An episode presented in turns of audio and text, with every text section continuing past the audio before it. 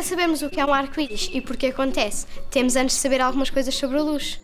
A luz é composta por várias cores: vermelho, laranja, amarelo, verde, azul, anil e violeta, cada uma delas com um comprimento onda diferente. Se pegarmos num prisma, este objeto triangular de vidro, e fizermos a luz branca entrar por um lado, podemos fazer o nosso próprio mini arco-íris.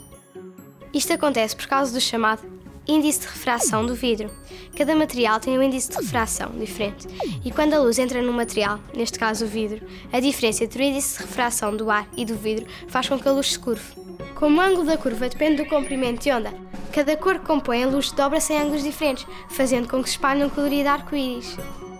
Os arco-íris que vemos no céu acontecem quando a luz entra em gotas de água da chuva, por exemplo, e é refratada, causando o mesmo efeito que vimos no prisma.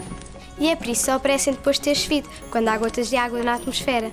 Assim, um arco-íris, embora pareça magia, é apenas um fenómeno óptico e meteorológico de refração da luz e separação das cores em todo o seu espectro.